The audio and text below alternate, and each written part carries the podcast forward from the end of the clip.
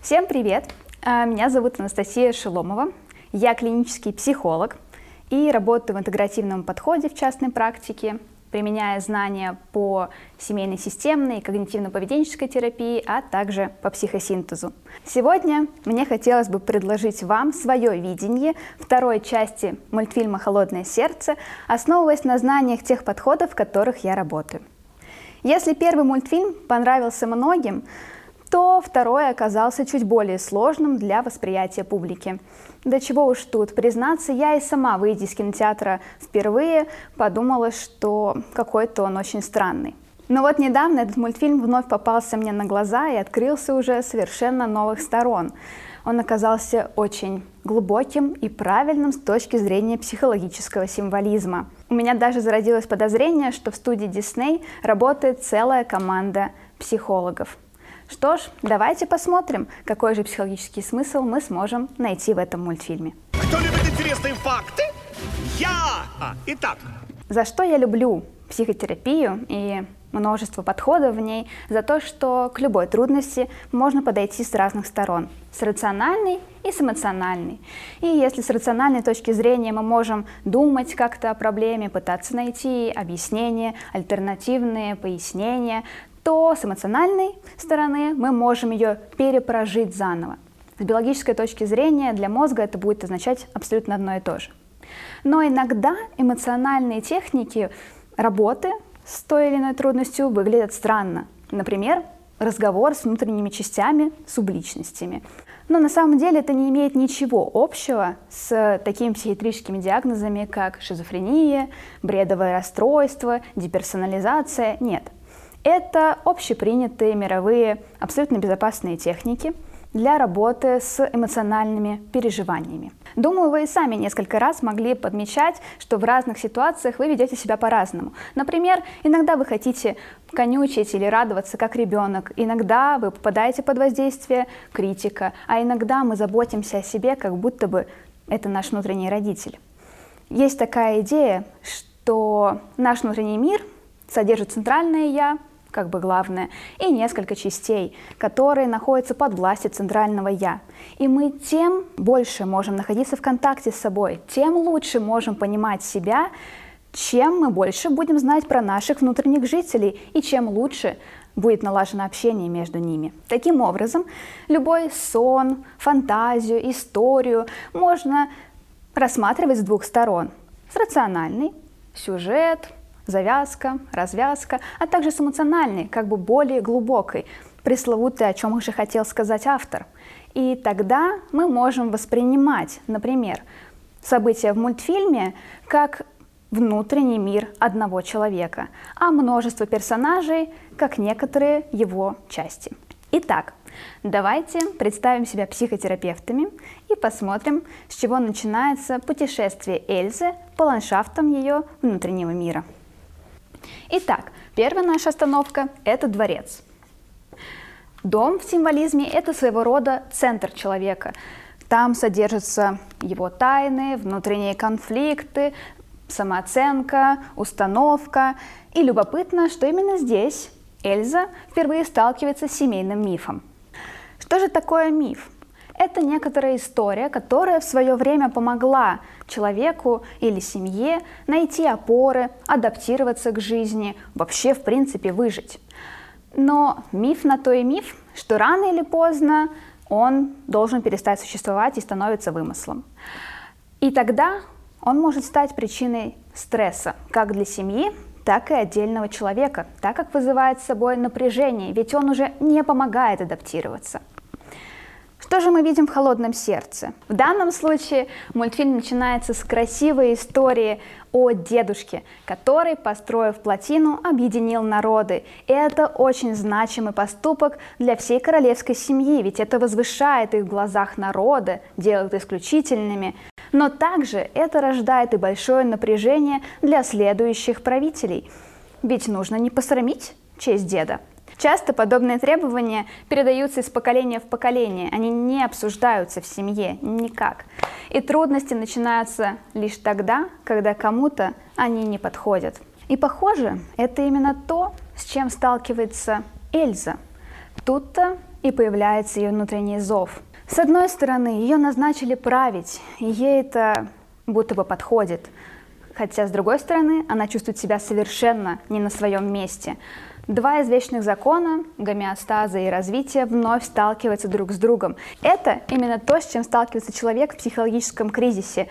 Как есть не устраивает, а как по-другому непонятно. И хочется, и колется, и мам не велит.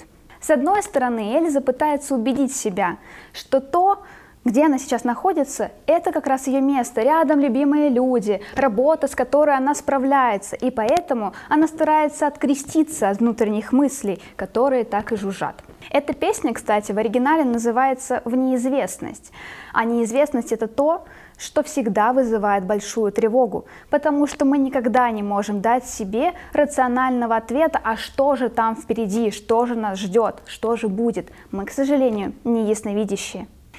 Но Эльза чувствует, что будто бы то, что она делает, ей не подходит, что ее призвание в другом.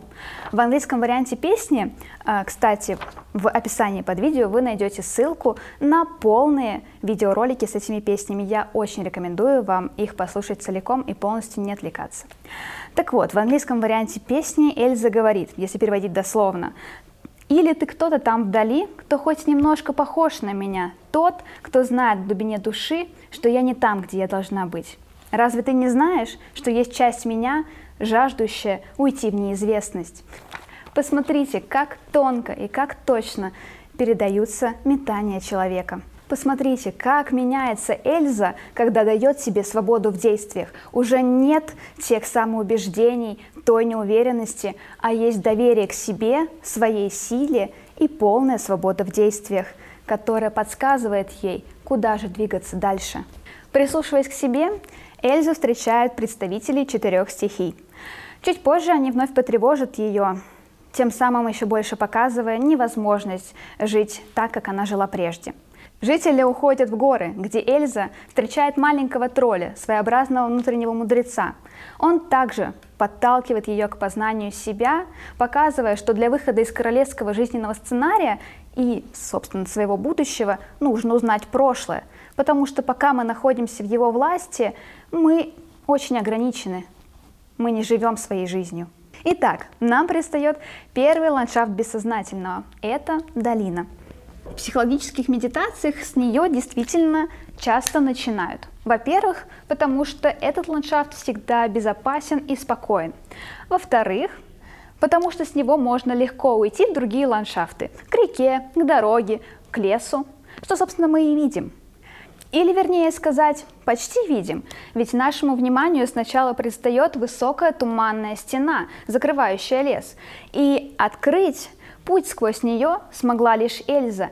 Во-первых, потому что для нее это путешествие было необходимым, а во-вторых, потому что у нее единственные были силы, чтобы справиться с дальнейшими испытаниями, а наше бессознательно открывается лишь тому, кто готов к этому. Назад, кстати, туман уже не выпускал, так как, начав изменения, обратного пути уже нет. И следующая наша остановка – это лес. Как скажет Олаф. А вы знали, что зачарованный лес – это место трансформаций? Я не знаю, что это такое, но мне не терпится увидеть, как это отразится на каждом из нас. И он будет абсолютно прав, потому что лес – это глубинный символ бессознательного, место обитания различных субличностей, наших дум – это место инициации в мифологии и сказках. Кстати, вспомните, какой переполох устроили эти четыре субличности в городе. И это неспроста, потому что любое природное явление, будь то буря, шторм, ураган, это проявление нашего внутреннего конфликта, напряжения, которому никак не дается выхода. Примеряясь с собой, узнавая себя, свое прошлое, свою историю, мы постепенно можем усмирять ураганы бушующие ветра, тушить пожары, что, собственно, и делает Эльза. С кем-то мы можем подружиться, давая нашей внутренней части то, чего ей не хватает, а с кем-то нужно быть жестче. Эльзе сложнее всего дается контакт с духом воды. Вода – это символ жизни, свободно текущей энергии, дающей нам творческие силы. Здесь вспоминаются мифемы о живой и мертвой воде, о перерождении в воде, крещении. А также вода – это еще и символ женского начала. Но эта стихия не всегда так спокойна. В ней бывают шторма и бури. Посмотрите на океан. И это наша следующая остановка. В психологии это образ олицетворяющий собой сумму всех возможностей, которые даются человеку при рождении и которые он может реализовать. Но океан это не всегда место спокойствия, безмолвия. В такой большой бушующей воде могут быть разрушающие шторма и грозные монстры, то есть это место, где мы можем столкнуться и со своими страхами. В мультфильме невероятно точно показан этот образ мощная вода, с которой борется Эльза, да еще и дух воды, который пытался ее утопить. Здесь вспоминаются родительские установки, разные заботы, которые порой так давят на нас, что нам не продохнуть.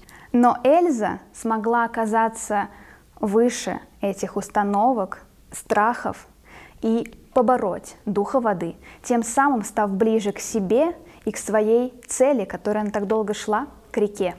Это символ пути движения беспрепятственного развития психической энергии. Но, как видит Эльза, она замерзла.